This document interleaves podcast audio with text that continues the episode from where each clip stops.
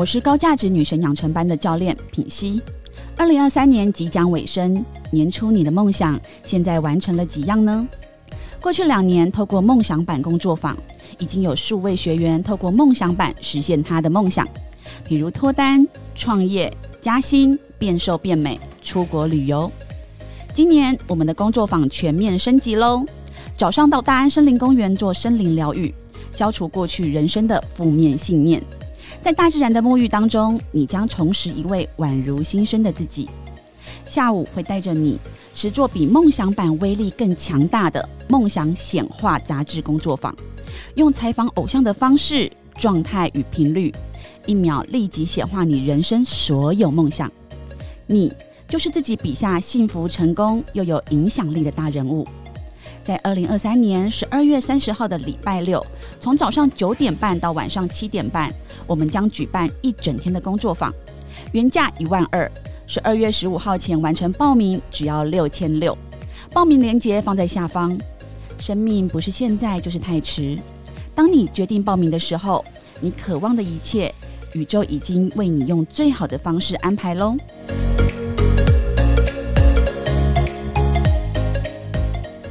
大家好，我是 V 头大叔，我是品熙，欢迎收听今晚的粉红地狱辛辣面。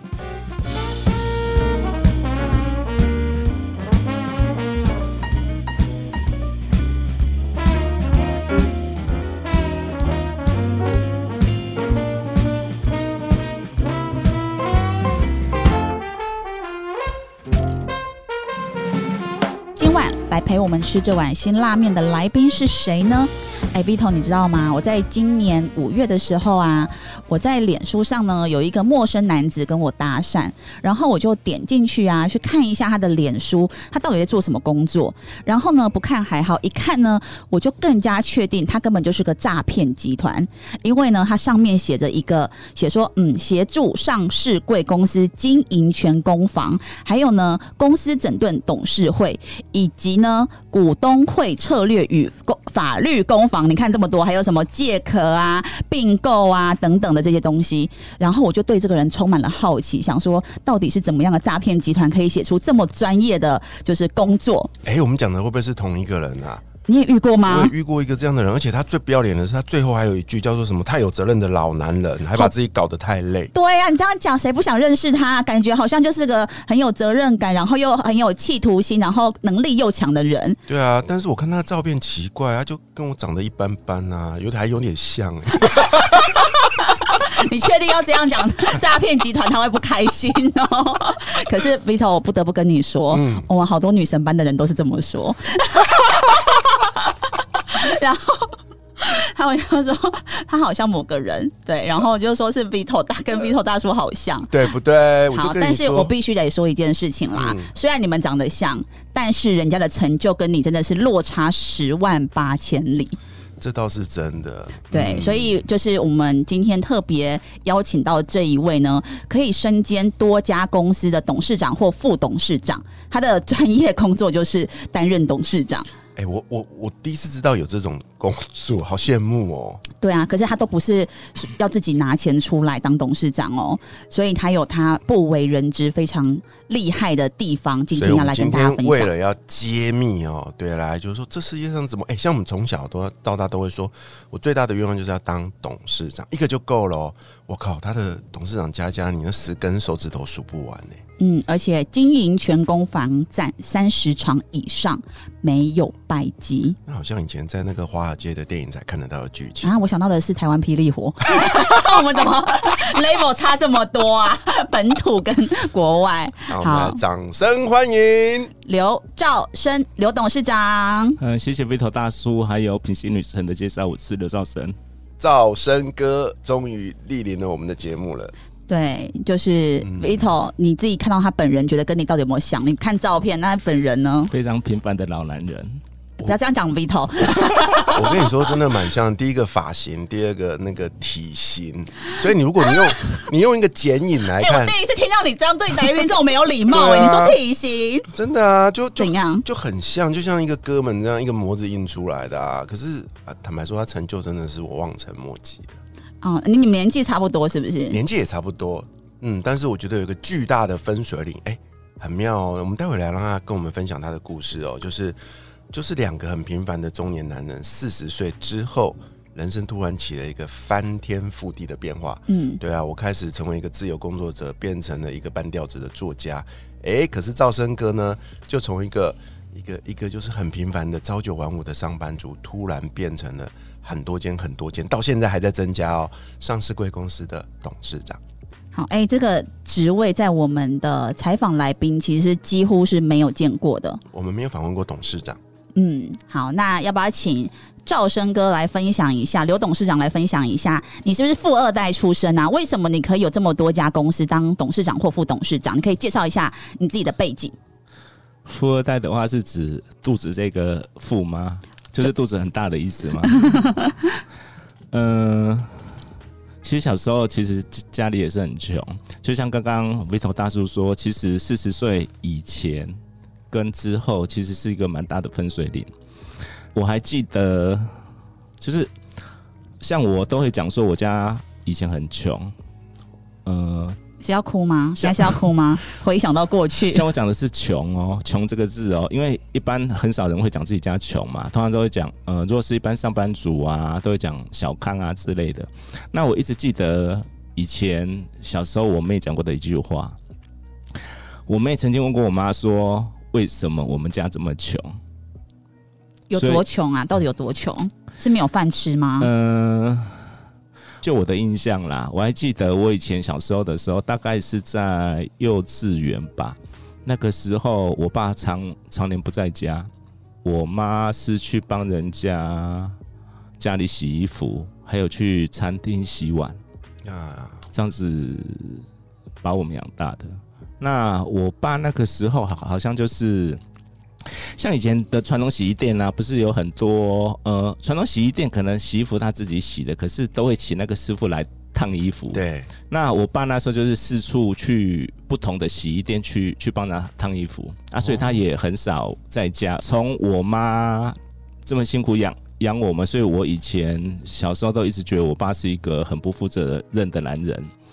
然后我一直有一个观念啊，就是“贫贱夫妻百事哀”这句话，其实呃，虽然说它是一个不管是成语或者俚语，可是呃，这五个字，我觉得我是亲身经历在我家出现，因为从小家里的环境这样子嘛。那通常你不会看到什么爸妈什么爸妈恩爱的那一面，什么家里幸福快乐都没有。你每次只要听到他们对除了工作之外的对话，就吵架。那吵架的内容是什么？就是钱，就是什么、呃，需要再付什么钱啊，没钱啊，什么里里扣扣的，就是就一直这样的感同身受。所以说，其实这样的环环境啊，其实我想大部分你也很难说有一个比较好的教育。那像我们以前可能又是比较不认真的小孩子啊，所以呃，我记得我高中也没考好。我那时候因为也没有钱去读私立的嘛，那我那时候是勉为其难的考上南港高工，嗯，他是公立的，他一个月才呃一学期可能不到五千块，然后就是出社会就是呃从两万四的助理工作开始做，然后晚上也去补习班打工，然后也去过加油站，就是呃年轻的时候就真的纯粹就是用时间。劳力来换钱，那可是这个是当你不管是年轻的时候没钱没背景没有专业技能的时候，你唯一可以做的事。可是你如果说连花时间去换钱都不肯做，那你真的不知道干嘛。可是那如果说你都一直是用体力跟时间来换钱，而且也没有很好的学校，也没有很好的背景，那。后来呢？是发生了什么事情？就是你这样的日子维持了多久？就是一个朝九晚五的上班族，然后到什么样的状况？是被贵人提拔吗？还是说你的命中就刚好那个时天那么天地什么人地物什么 天时地利人和啦？天时地利人和，有一天就忽然翻身，就是那个关键点是什么？呃，我觉得是态度啦。其实一般上班族大家都只想做朝九晚五，而且最好上班轻松，准时打卡下班，都不要加班。公司又很赚钱，然后福利待遇不错，有好几个月的年终奖金，那我觉得这种想法就是梦里什么都有，现实其实是很难的。那我觉得我的长处就是因为以前没有钱嘛，那我除了白天那个工作之外，我刚刚有讲，我可能晚上也去工作，我甚至假日也去工作。那其实有工作的机会，或者说，我觉得很重要的一点就是，刚刚有讲，其实大家呃，你去求职的时候，本于自己的职责，把工作做好，把分内做好，其实你的工作要求已经做到了，对不对？可是我常常有一个习惯，就是说，哎、只要老板交代其他的任务，就算不是本身应该做的事情，我想很多人是不是是会拒绝的。可是我愿意去做，因为我一直有个观念，就是你学到的东西是你自己的，而且啊，呃，其实慢慢的，其实在这个社会上，都不是强调要第二专长、第三专长嘛，对不对？当你有机会跨领域的时候，那其实人。你如果说只有单一个工作技能，其实你跨跨领域其实是是非常难的。像比如说我们的 Vito 大叔跟品心女神，其实他们本身也都有很多的才华，才能跨领域的去从事很多事情嘛，对不对？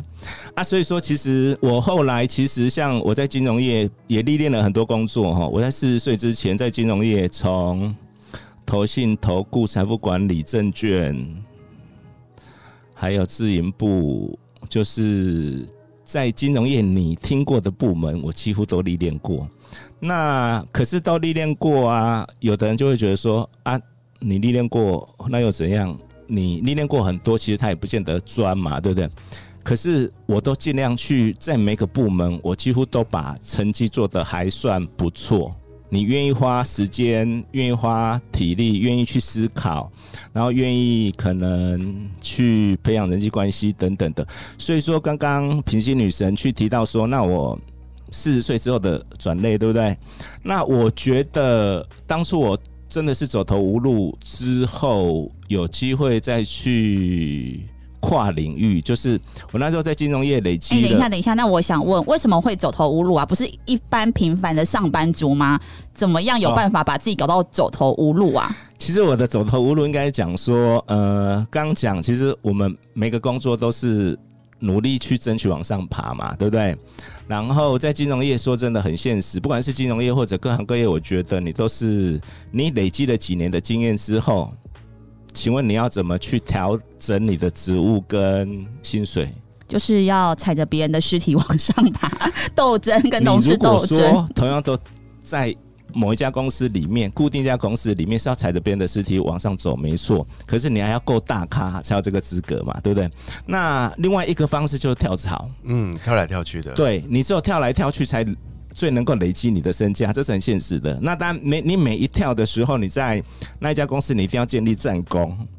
你说本来的公司吗？呃，我在这家公司一定要某一些，比如说，呃，当我做做业务的时候，你一定要有某一些业务能力，而且你有绩效、有数字，在新的公司才会愿意挖你过去嘛，对不对？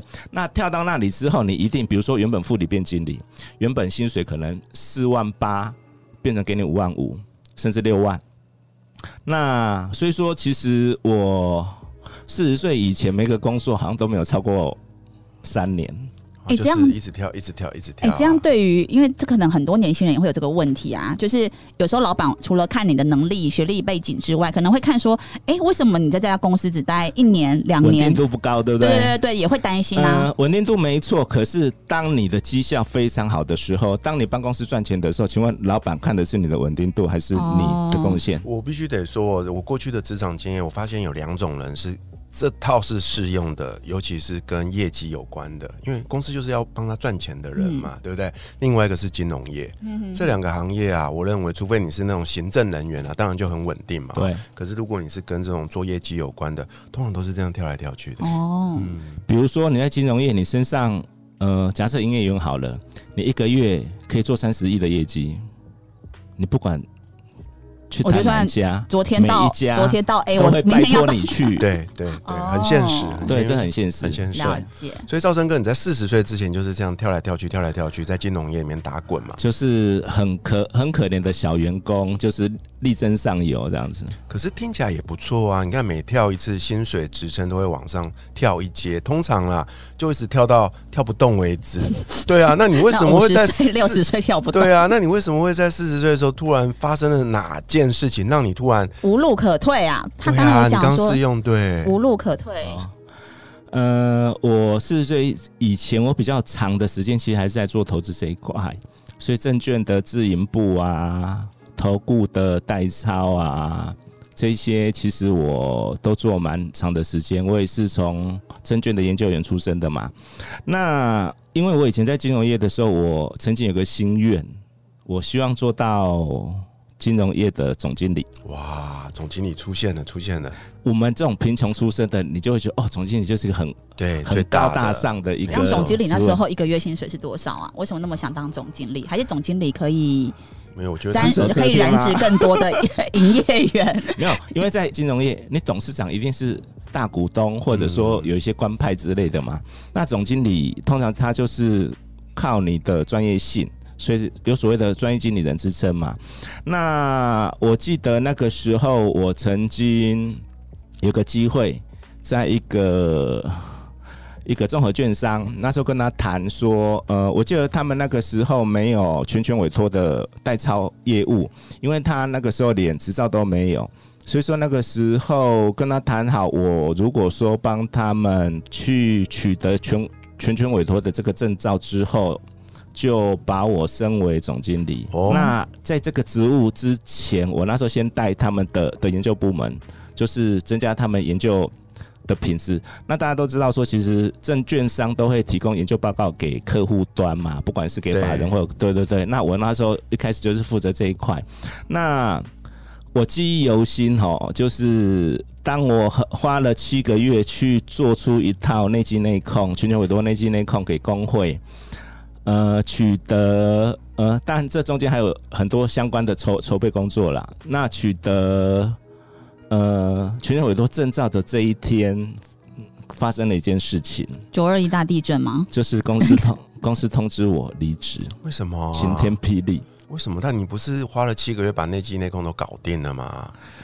我没办法回答为什么，所以这这个这这个就是让我立下决心：第一个离开金融业，第二个我告诉自己，有一天我绝对不要看任何人的脸色。天哪！他除了没有兑现那个承诺，让你变成总经理，还叫你回去吃自己。我觉得其实，在社会上有很多现实或者黑暗面。我想每个每个人在生活中，不管跟友人之间的交际，在工作上的斗争尔虞我诈，其实都碰过。那我不过是碰到其中一个例子，就是老板把你用完即丢。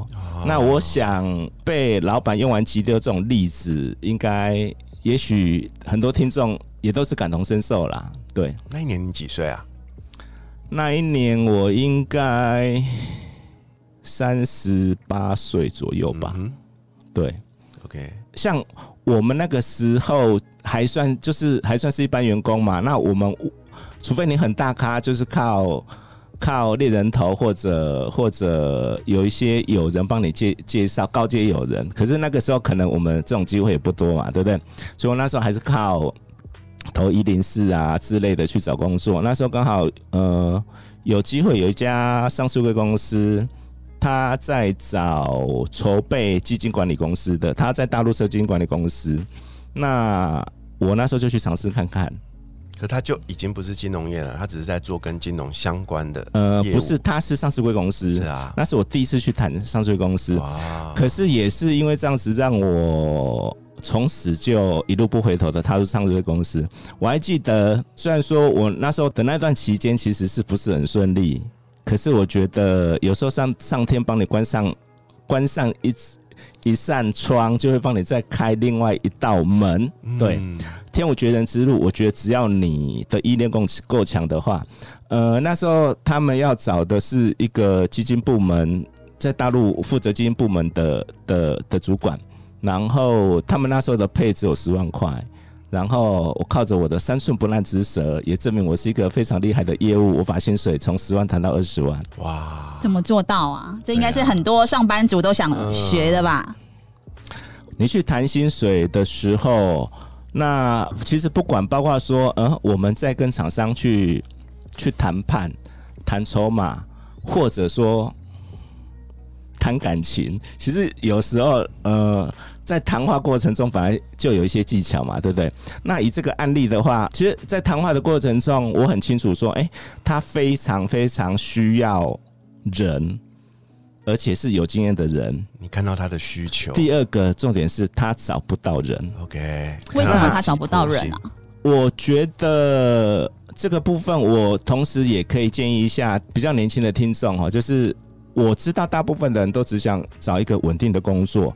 那我们通常去找工作的时候，都会先去 Google 搜寻这家公司，哎、它是不是很健全啊？之前有没有什么做功课，诉讼嗯，然后公司的福利等等啊。可是我想一般人都有也会有观念，你只要碰到这家公司好像过去曾经有诉讼，我就避之唯恐不及。对，可是就我们这种贫困出身的人而言，有时候人家不要的才是你的机会。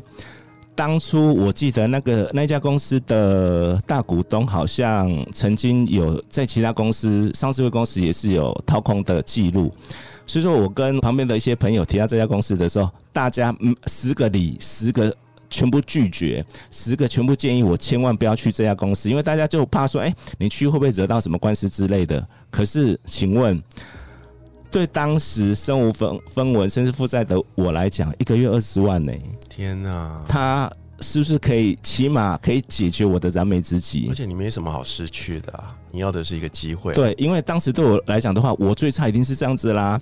那我觉得说，它就算是一个很复杂的环境，可是你进去你自己去把持你那那一道线嘛，对不对？那我觉得你也许趁着这个机会，你是可以让自己有翻身的机会。当时四十岁的第一个转捩点是这个，天哪，品熙，我听到这边我真的有点感动哎。你有没有听过一句话叫做“富贵险中求”？嗯，还有一个叫做“乱世出英雄哇，你好厉害，有押韵呢。乱世出狗熊吧。”。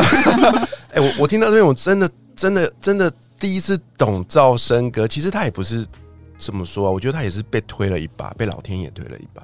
不然他现在应该还在某某券商里面每天泡着他，然后偷看小姐的屁股吧，怎样？他他的长相很像是这样，是不是？很像很猥亵啊，不是？哦，所以你在说你自己也跟那长相也个木头大是很猥亵。叔长得很像这样子。对知道啊，身为他的搭档有多辛苦了，是一边啊听一边采访来宾，然后我在这边旁边都一边装镇定。对啊，我都要用眼角余光偷瞄品熙今天穿着这个衣服曲线毕露的身材。好，嗯来继续。哎，我真的觉得很很激动哎！没想到这个三十八岁的时候遇到了这种鸟事哦，然后靠着三寸不烂之舌，帮自己争取到了一个别人眼里面的塞葵。哎、如果我也想问 V 通，嗯因为你不是第一本书嘛，是就是职场倒数天倒数六十天嗯生存日志，那你当时也是已经没有什么好失去了嘛？对然后，那如果说今天一模一样的情境，就是嗯让你有一个这样的机会，这个公司过去有很多的负评价，有很多不好的案例。那如果说就是呃，你要去应征一个职位，然后薪水啊、你的身价大概五万块，嗯，好，然后你会，你有胆量，就是去争取到说，哎、我要十万块，我有这个价值吗？坦白说我不敢，所以我觉得这是赵生哥很勇敢的一点。嗯而且呢，对于这种大家每个人都说很糟糕的这个公司哦，我也不敢，因为我就是一个很保守的人，你应该哎、道。可是可是你选择跟林品熙搭档、哎，对，这就是我后来要说的，这就是我人生中的。其实某个角度，我觉得跟赵生哥很像啊。那时候我在决定要选这个主持拍档的时候啊，我大概跟超过二十个人面谈过，最后我选了林品熙。但我选了他的那一刻，很多人私讯跟我说：“你怎么选了一个小杂不，一个恰杂不？”非常大胆的尝试，非常大胆。可是那时候呢，我就不知道怎样，心里就有一个念头，我就觉得我过去的人生就是这样而已。我想做些不一样的事情。反结果啊这样子。嗯，结果事实证明，过了呃，哎、我们搭档满两年了嘛。超过了吧？天哪！对啊，你看事实结果证明我那时候的这个抉择是对的。就像赵生哥现在回头去看三十八岁的那个决定，我相信呐、我相信你也会觉得，嗯，这个决定下的真的很棒。